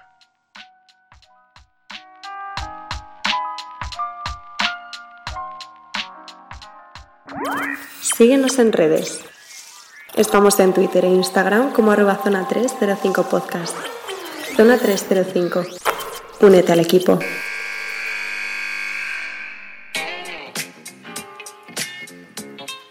Y eh, hoy que somos solo cuatro, no hay, no hay ningún tipo de tensión sobre quién es el que va a hacer sección, sobre quién es el que se queda sin hacer nada. Es evidente que yo traigo, no, es broma Alberto, eh, nos trae sección y hoy nos trae Educando la Cancha, ¿verdad? Sí, aunque la verdad que hoy va a ser un poco más tipo laboratorio. Uf, oh, Mm, Yo soy más de vamos a- letras, vamos ¿eh, a la-? No me traigas Yo- ciencia, No, favor. mira, mira, mira, yo, ya, yo soy de letras, pero hoy me he puesto la bata de, de profesor de ciencias. Entonces os, os traigo un ejercicio y luego a posteriori un, un debate que yo creo que eh, para nosotros tres como entrenadores y a todos aquellos que, que nos escuchen. Entonces, eh, vamos a empezar para hacer un repaso muy, Solo una muy, cosa que rápido quede de- clara an- antes de que empecemos, Alberto, por favor. Lo de la bata Sí. y tal no es doping, ¿no? O sea, No, es- no, no, no, no no, es ciencia no. en ese sentido, es todo sano. todo sano. Todo Aquí desde bien. zona 305 nos posicionamos eh, firmemente en contra del doping. No, y además, si estamos haciendo una sección que se llama Educando en la cancha, para educar, no para no educar. Vale, me parece bien. Dicho Aclarado eso, Aclarado Adelante. eso, voy primero a por los entrenadores que aquí estáis y luego iré a por el jugador, ¿de acuerdo? Entonces, eh, primero os lanzo mm, unas preguntas. eh, si yo os digo nueve jugadores para un entrenamiento, rápidamente, ¿qué ejercicio se os ocurre? Contraataque de 3x3 continuo. Correcto, ¿vale? Si os digo 10 jugadores, está la fácil. Partido 5x5.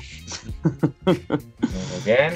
Si os digo 11 jugadores, este sí que es un clásico, ¿eh? pero vamos, contraataque de 11, que veo que no, no lo dice David, pero lo digo yo. vale, vamos con 12. pues un contraataque 4x4x4, por ejemplo, puede ser una buena opción. Perfecto, vamos a subir un poquito el nivel de dificultad. 13. El peor número. No se entrena, trae mala suerte. Todos a Sí, sí. casa. Pero sí, hay que sacar un, hay que sacar un ejercicio.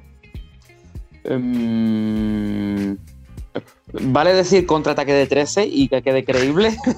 Eh, No, a ver, No, siempre, pero venga. siem- siempre se puede trabajar, por ejemplo, el, el contraataque continuo en el que colocamos a jugadores en prolongación de, de tiros libres, de línea de tiros libres, donde ese se abre bastante más al número de jugadores que tengas, porque al final, pues, si en vez de estar esperando dos, tienes esperando a tres en una fila, tampoco pasa nada. yo os ayudo un poquito más con este. 5x4 continuo. Sí, ¿vale? claro. Se defiende Vale. en caja y, y atacan 5. me salto el 14, que creo que con diferencia es el más tedioso, ¿vale? Eh, 15 lo tenemos claro. Sí, sí, Un- claro. Uno por uno 15 veces. Sí, exactamente. Es la opción que teníamos todos en la cabeza. Exactamente. Nada, para nada un 5 por 5 continuo. No, bueno, eso, está muy, eso está muy visto. muy visto. Eh, y por último, antes de volver al 14, 16. Uf, 16. Uf, es que, bueno, hay uno pero que es duro, que es el contraataque 4x4 por equipos. 4 por 4 por 4 por 4. Por 4 en equipos. Que es el similar al 3 por 3 por 3 por 3, efectivamente. Es. Vale, que también lo podemos aplicar eh, en otras situaciones. Vale, pero y entonces vuelvo para atrás. Eh, 14. Decíais del 13, pero es que el 14 es un número peor. Y en todo momento, que quede claro para el oyente y para vosotros, estamos hablando de que en todo momento todos los jugadores estén participando en el ejercicio. Pues yo diría. Así. Tú calla, tú calla. Oh, pero bueno. Pero bueno, pero Alberto. cada- Eh, Tú lo has eh. experimentado esta semana. No, no, no. No, iba a decir, además creo que no lo hemos hecho esta semana, pues me iba a inventar sí. uno. La idea es un poco eso, ¿no? Eh, yo diría un 4x4x4 continuo con dos jugadores extra en, en cada mitad de la pista, a cada lado, que sean simplemente pasadores. Pero claro, Bueno, es buena solución. es meter a mucha gente en el campo. Al fin y al Yo, cabo, yo creo, yo creo, al bien estarás de acuerdo conmigo en que es bastante más realista si esos dos extras son solo tiradores, que es lo que suele pasar.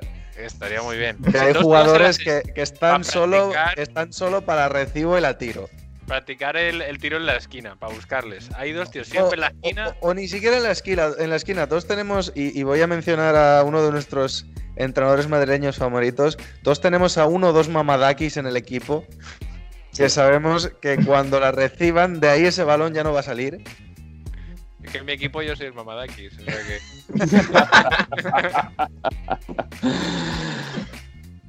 Eh, Dinos, bueno, Alberto, nos, dinos. nos damos cuenta que el número 14 eh, es, es muy jodido para entrenar. Eh, y bien, me decepciono. Esta semana has hecho un ejercicio.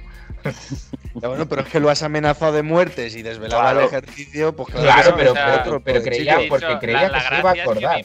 la, la gracia es que me invente uno. Claro, si es que bien me lo ha dicho que se iba a inventar uno porque poco menos que le has echado una navaja al cuello, se le decía el ejercicio y te desvelaba la sección, pues normal que bien me diga otro. No, no, ya me, ya Vale. me, ya, ya me muteo. No te- No, hombre, no, no te mutes. Eh, vale, eh, volvemos al, tema del laboratorio, ¿no? Yo llevaba ya varias semanas eh, intentando descubrir qué hacer cuando tienes 14 jugadores.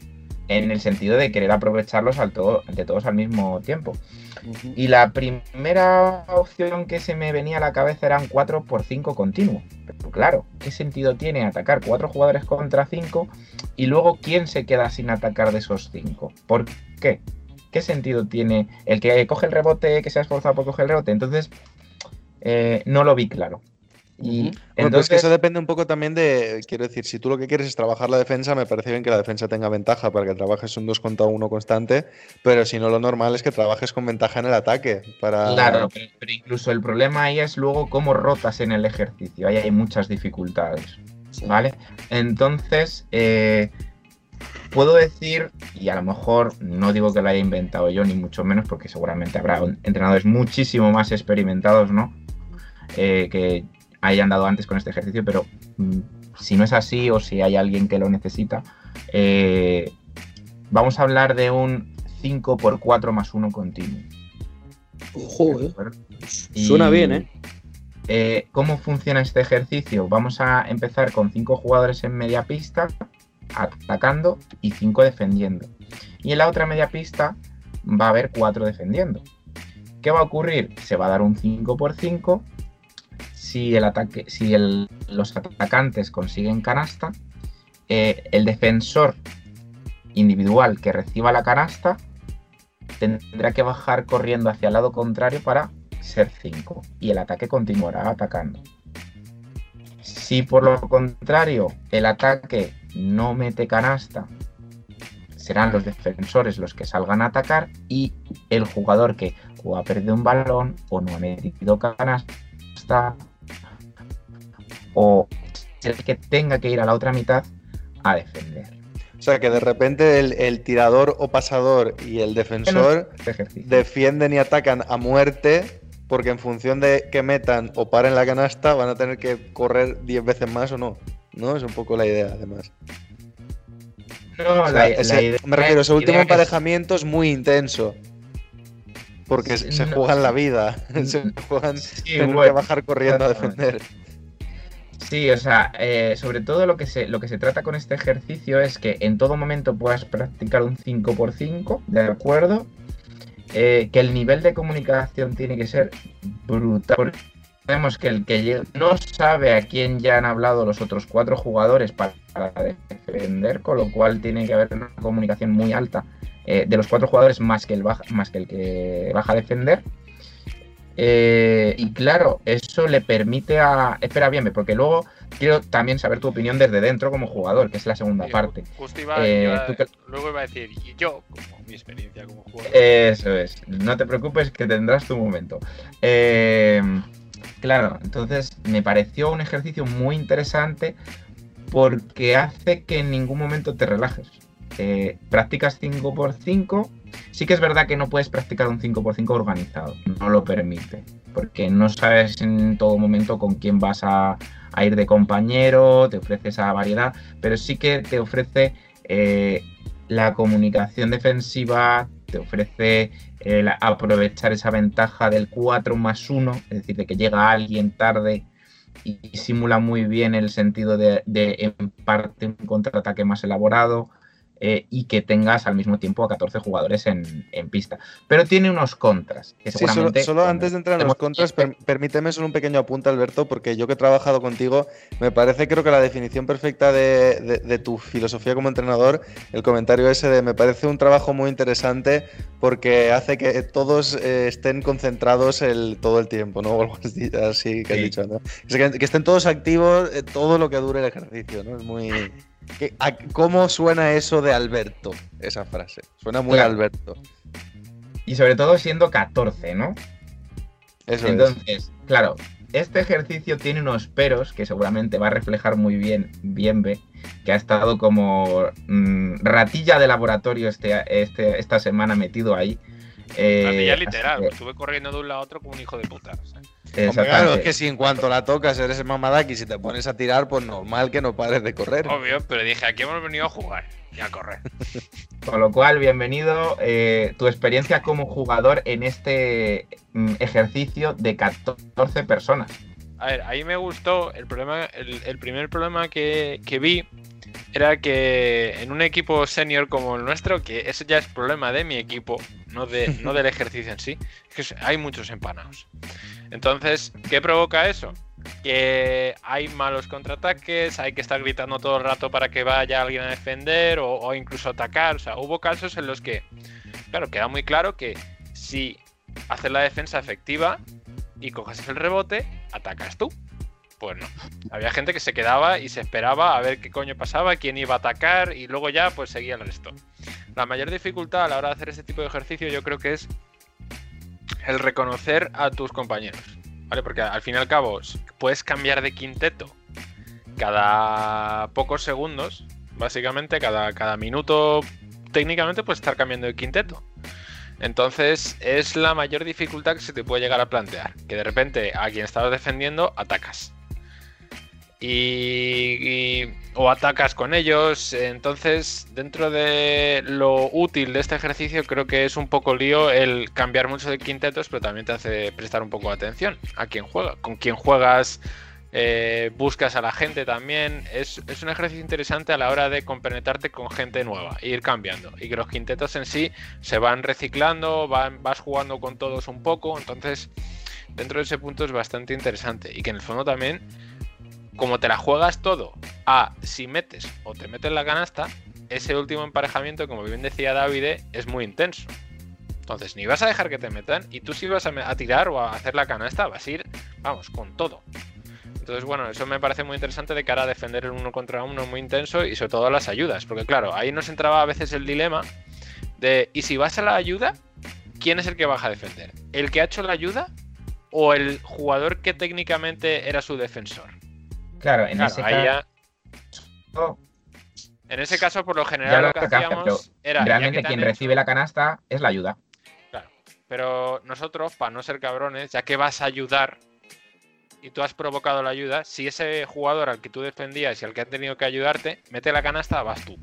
Claro, y en ese sentido creo que como entrenador, eh, la norma la tiene que poner el entrenador y decir, una de dos, o queremos trabajar la defensa individual sin ayudas, que cada uno se responsabilice del suyo, y entonces no va a haber ayudas y tú tienes que recuperar a como de lugar, o se responsabiliza la ayuda, pero en el sentido de incluso si la ayuda, o sea, sabemos quién es el lado ayuda, y si no sale a ayudar, también se le responsabiliza a él, a pesar de que no estuviese como defensor, porque se le considera el defensor de la jugada. Es decir, establecer una pauta muy clara en función del tipo de defensa que quiera trabajar el, el- el entrenador y que sea el entrenador el que marque esa norma. Yo creo que es la mejor manera de solucionarlo.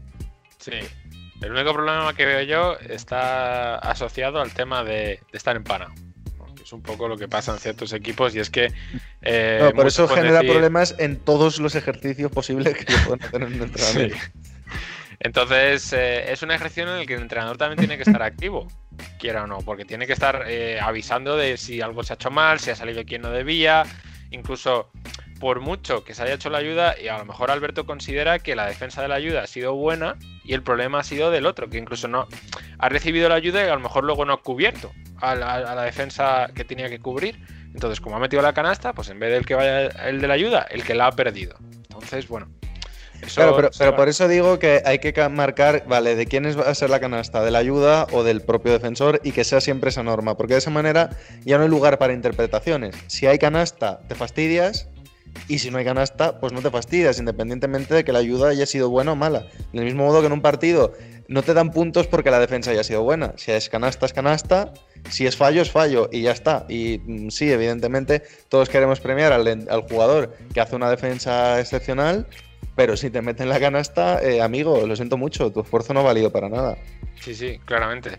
Entonces yo creo que tal y como lo hicimos nosotros estuvo bien, ya, que nos centramos en enterarnos un poco de todo, ¿no? De todo lo que iba al ejercicio. Dijimos, mira, el que meta la canasta, eh, al que le metan la canasta y ya está. Es decir, si yo defiendo la escolta, me ponen un bloqueo, la escolta le mete la, la canasta al pivot mío, de mi equipo, voy yo, aún así. Porque el jugador al que estaba defendiendo yo ha metido la canasta y ya está, así nos quitamos de jaleos. Pero bueno, luego ya estuvimos un poco más concentrados. La primera mitad del ejercicio es reconocer que fue un desastre absoluto, porque la mitad nos enteraron muy bien. Eh, hubo un poco de confusión a la hora de lo de coger el rebote y todo eso. Y de, quién salía, si metías, si fallabas, si te metía en, otro eh, defensor u otro. Entonces, bueno, dentro de lo que cabe hubo un poco de confusión al principio, pero luego ya lo apañamos bastante bien. Se hizo más eh, entretenido y otro de los problemas que hubo fue el correcalles. Eh, nos dio por correr cuando no tiene ningún sentido correr cuando te están esperando cuatro tíos en una zona, ¿sabes? Es más, Ya, ya. subes- Hombre, pero sí que, sí que es cierto que cuando tienes una ventaja de 5 por 4 y el quinto defensor está llegando eh, por detrás, hay que intentar jugar un poco rápido para sacar esa ventaja, ¿no? Aunque sea claro, pero yo- esos yo 3-4 veo- segundos de 5 por 4 tienes que intentar sacar algún tipo de ventaja. Eso es, pero por ejemplo, ¿tú cómo sacarías ventaja? Pues llegando y moviendo rápido el balón, ¿no? No haciendo un contraataque mm, para Al acabar uso. los, los Mm. nueve metidos en la zona, ¿sabes? Que eso no tiene mucho sentido. Entonces, claro, llegas y empiezas a mover rápido el balón, empiezas a descolocar la defensa, que no dé tiempo a la defensa a colocarse en general.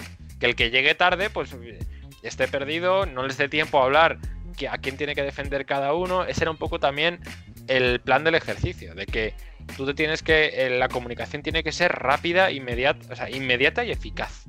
Y fue un problema al principio. Porque cada uno decía, defienda a este, no, yo, yo, yo. Y al final acabas defendiendo al que pillaba más cerca.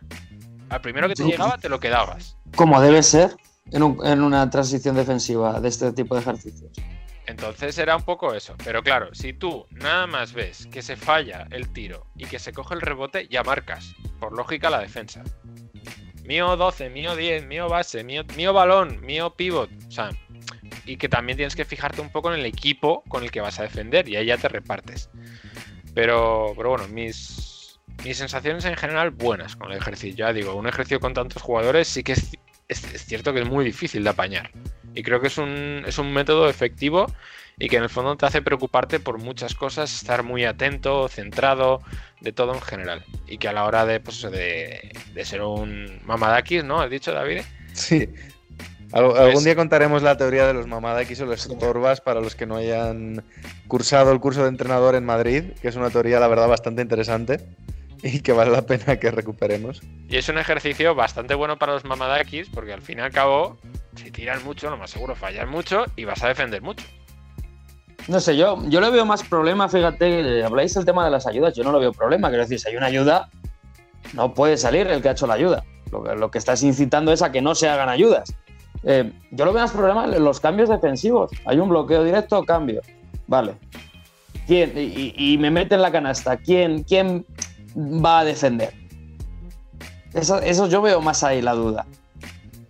Mm. Entonces, no sé, yo, yo veo que si depende también de si hay un cambio mm, y se queda el pivot con el base y te la mete el base, el que corre es el pivot a defender. Sí, sí, en esencia sí. No, eh, bueno, no sé si en esencia Tras un, ser así. bloqueo, tras un bloqueo, sí, porque si has cambiado, cambias. Y ya está. Esa es, eh, tienes un nuevo defensor. Pues Básicamente. es. Otra cosa Yo es lo que veo más. Sí, en, en- en una situación así, pero en, un en una jugada de uno contra uno, pues eh, si se te va tu, tu, tu atacante, se te va, te No tiene que ayudar el pivot, es tú- sigue siendo tú el defensor de ese jugador, por mucho que el pivot te vaya a ayudar. Pero sí, Claro, como tú dices, en, un- en una situación de bloqueo, si se pide el cambio y se hace el cambio, tú ya tienes un nuevo defensor. Y Ya si le metes la canasta a ese defensor, sale él. Pero eso es un poco, es también los entrenamientos que tenemos a veces, al, ser tantos y al tener menos tiempo, ahora que han ampliado un poco el toque de queda y, y tal, eh, muchas veces este tipo de ejercicios, como viene, aparece gente y, al final somos más de los esperados o cualquier cosa de estas, pues hay que explicarlos rápido, hay que ejecutarlos lo más rápido posible porque no podemos perder tiempo hablando y muchas veces pues se hace sobre la marcha. Entonces este tipo de detalles viene muy bien que pues, pues que se pueda hablar antes de entrenamiento o algo así, pero es lo que hay. Si hay poco tiempo, mira, lo explico, os digo de qué va y vamos arreglando sobre la marcha. Ya está. Y desde mi punto de vista salió bien. Quitando los dos, dos primeros minutos que nadie se enteraba de nada, salió bien. Bueno, yo creo que es interesante los que nuestros oyentes que sean entrenadores, dejándose en los comentarios qué opciones veis para este ejercicio, si os gusta, si no os gusta y sobre todo, pues eh, observaciones como las que estamos comentando ahora, eh, sobre cómo creéis que se debería un poco, digamos, penar, eh, es decir, de quién es la culpa, de ayuda o de primer defensor, cómo creéis que esos ajustes funcionarían mejor, cómo os gustaría trabajarlo vosotros, si tenéis algún ejercicio parecido, es decir, todas las aportaciones son positivas y yo creo que es interesante si podemos crear un pequeño debate sobre, sobre entrenamiento y sobre este ejercicio o ejercicios parecidos en, en particular, creo que es algo que siempre agradecemos los entrenadores, este tipo de feedback, de sacar nuevas ideas para ejercicios. Entonces, pues lo primero, agradecerte Alberto, muchas gracias por darnos esta idea a todos. Y lo segundo, pues agradecer a cualquier oyente que se quiera meter un poco en el debate y dar su granito de arena con este ejercicio o ejercicios parecidos, pues os lo agradecemos mucho también. Faltaría simplemente preguntarle una última cosa a Bienve, porque creo que se ha quedado un poco más largo de lo que esperábamos, entonces me guardaré un debate que traía para, para otra, para otra futura eh, edición de Educando en la Cancha, y es una pregunta que yo creo que es muy importante, y es si Bienve crees que tiene mucha carga psicológica este, este ejercicio, porque yo la verdad que que cuando llegué a la conclusión de lo que podía ocurrir, em, si os llevé mucho al límite. No, no, porque al fin y al cabo mm, vas, a ser- vas a tener situaciones así de partido. Entonces la mejor forma de, de solucionarlas y de improvisar y de hacer bien los que- este tipo de, de cambios en defensa, de hablar rápido, de ejecutar rápido en general, es practicando. Y qué mejor forma de Sí, pero me refiero sobre todo, me refiero sobre todo a- al tema mm, discutir entre compañeros, etcétera, etcétera, que sí que se, se dio. Ah, eh, pero al fin y al cabo tiene que ser algo productivo. Que la primera vez sale mal y se discute para mal es perfectamente normal, y más en un equipo senior, que cada uno tiene los huevos más grandes que la casa de App. Entonces, En el fondo, se discute mucho, se habla, se habla más de lo que se hace, porque se grita mucho, la defensa del cambio era tuyo, no estamos llegando, venga, ataca, ahora defiendes. Pero luego ya, ya verás como para la segunda vez que lo hagamos, se va a hablar menos, mal, y se va a hacer más. Y se va a hablar más para hacer el ejercicio bien, que es lo más importante, porque siempre decimos, hay que hablar, hay que hablar, pero cosas útiles. Entonces yo creo que para, para siguientes ejercicios va a salir mucho mejor. Muy bien. Pues nada, Bueno, pues- eh, no esperando que durara para tanto, un Sí. solo ejercicio, pues hasta aquí estaría el educando en la cancha de esta semana. Bueno, muchas gracias a Alberto por traer la sección, a Bienve por darnos la visión interna de, de jugador de este ejercicio y bueno, pues a, a Pérez también por darnos un poquito su opinión y darnos nuevas alternativas para este mismo ejercicio. Y nos vamos con Bienve que nos soluciona quién es el jugador misterioso de esta semana.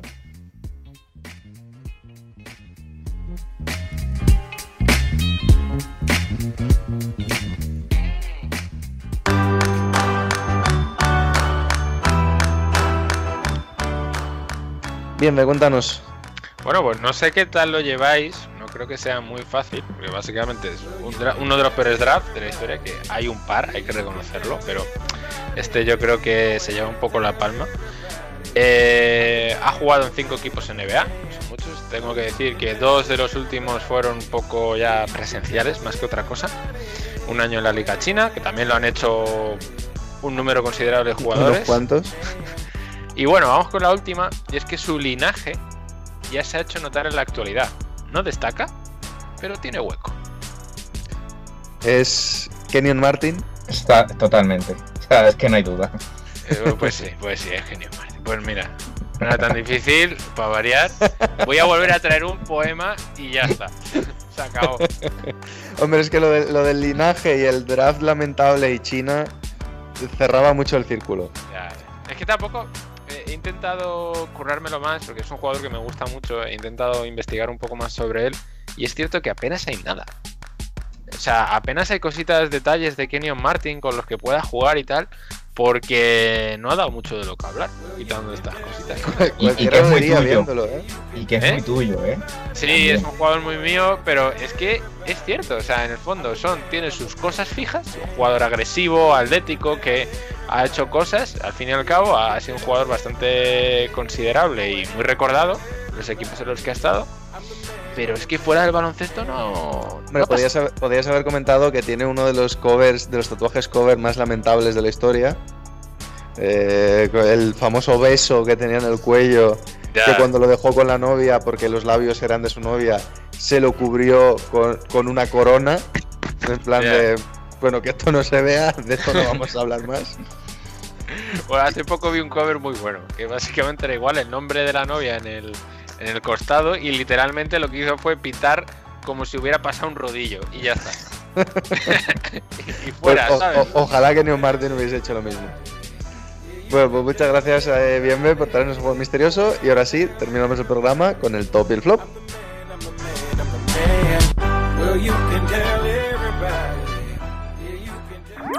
Síguenos en redes. Estamos en Twitter e Instagram como arroba zona 305 podcast. Zona 305. Únete al equipo.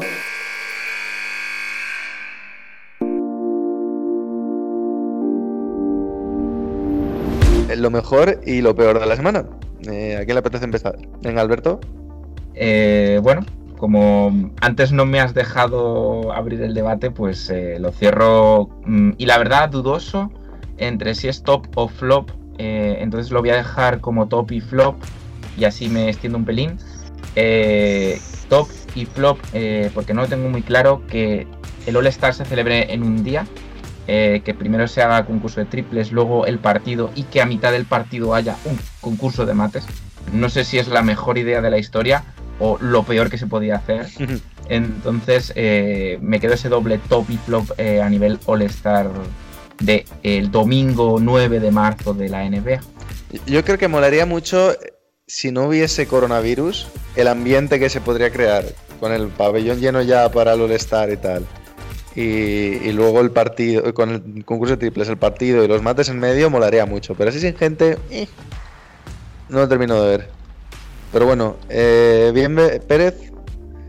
Em, sé que últimamente estoy haciendo mucho este tema de, de poner dos y tal, pero es que quiero, tengo que destacarlos. Eh, en este caso, dos tops, que uno es Corey Higgins, MVP de la Copa del Rey, totalmente merecida. La verdad es que está a un nivel espectacular, poco más podemos decir. Y el otro es el Fenerbahce, el Fenerbahce que, que decíamos al principio de temporada que le iba a costar mucho, pues lleva 10 victorias seguidas. Eh, este, en Euroliga hablo, por supuesto, 10-5, o sea que, o sea, perdón, eh, sí, 10-5, pero, o 10, ya no me recuerdo ni qué balance lleva. Sí, bueno, pero, 10 pero- seguidas. pero son 10 victorias seguidas, que es lo importante. 10 victorias seguidas, que yo, si no me equivoco, que iban 5-10 y ahora están 15-10. Bueno, 10 seguidas, que es lo importante. Y en este caso, el, el flop puede ser un poco general, pero son las lesiones, sobre todo centradas en, en este caso, en el Real Madrid. Eh, se le nota que en este tipo de plantillas, cuando te asola una plaga de lesiones, es que el nivel baja, que no puedes competir. Y es una pena, pero bueno, es algo que tenemos que eh, conllevar todos. Y, y una pena el tema de las lesiones, en este caso centradas en el Real Madrid. Dime. Bueno, pues yo voy. El top va para Julius Randle, que, bueno, muy bien. eh, es cierto que está jugando a un nivel espectacular, está llevando a los Knicks donde están, está siendo el líder indiscutible. Ya siempre se ha tenido muchas confianzas de él anteriormente y hasta que no llegó a los Knicks, pues no acabo de explotar. Porque los Lakers ya apuntaba bastante, sí que es cierto que destacaba. Y perdonad por el, el camión de basura que le da por pasar ahora. Y, y me ha roto el top, pero bueno, no pasa nada. Julio Randall, seguimos. Flop. Nicolás Batum. ¿Por qué? Porque me da la gana. Porque el tío es un desgraciado. Mira, lo siento mucho, pero es que, o sea, llevas, creo que son tres años sin hacer nada en Charlotte y ahora te da por hacer algo en los Clippers, en el equipo que más odio ahora mismo. Y es como. No, no, no, no entiendo, no entiendo a Batum, la verdad, no lo entiendo. O sea, cobrando el pastizal que cobraba, al menos esfuérzate un poco, los Hornets. Mira Hayward, tío. Vale, un, un- un contrato que ha sido un poco robo. Tío, pero está, está ahí dejándose la piel, jugando, está metiendo puntos, está intentándolo. Batum es que, es que vamos. Fue con el machete directamente. Dijo, aquí a pagar o, o me lío machetazos con todo Dios. Y te falta decir que es francés.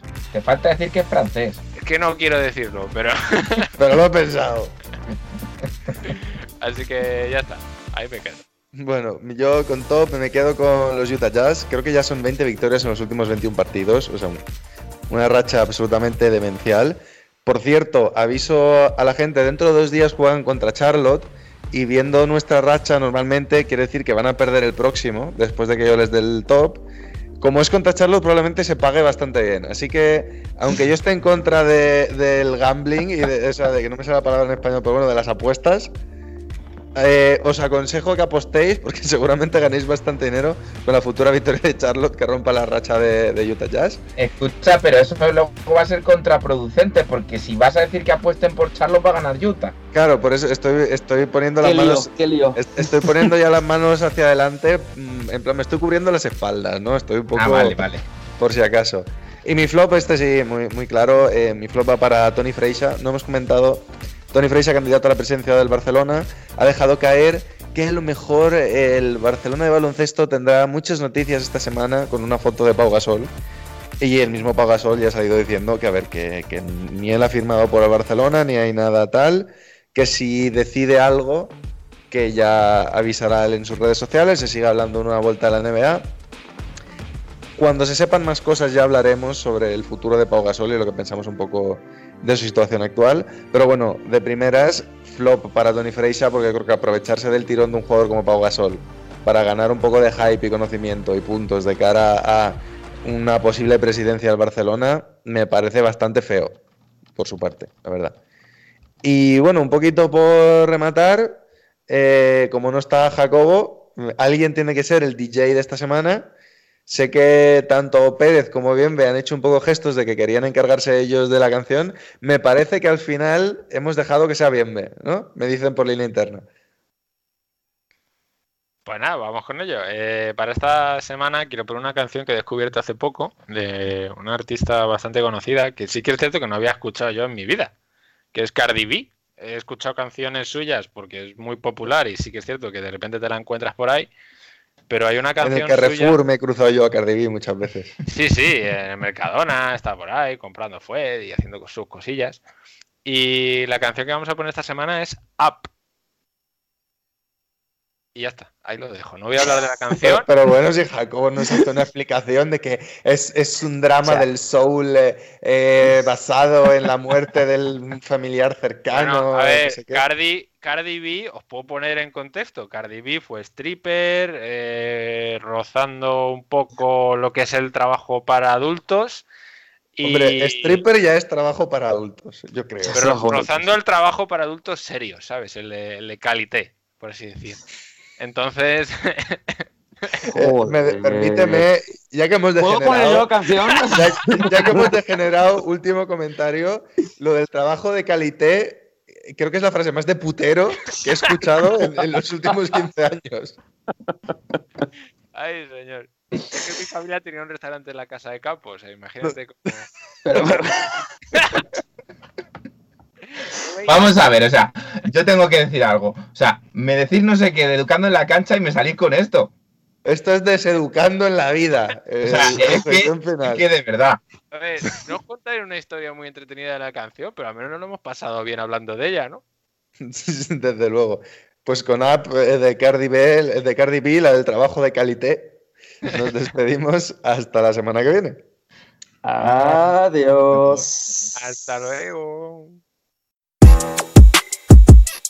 Up, ayy, up, uh, up. Look, once upon a time, and I heard that I was ugly. Came from a bitch who nigga wanna fuck on me. Said my face bomb, ass tight, rack stuck up, shack height, jury on me, flashlight. I've been listening last night. Hit 'em with that good, good, make a nigga act right. Broke boys don't deserve no pussy. I know that's right.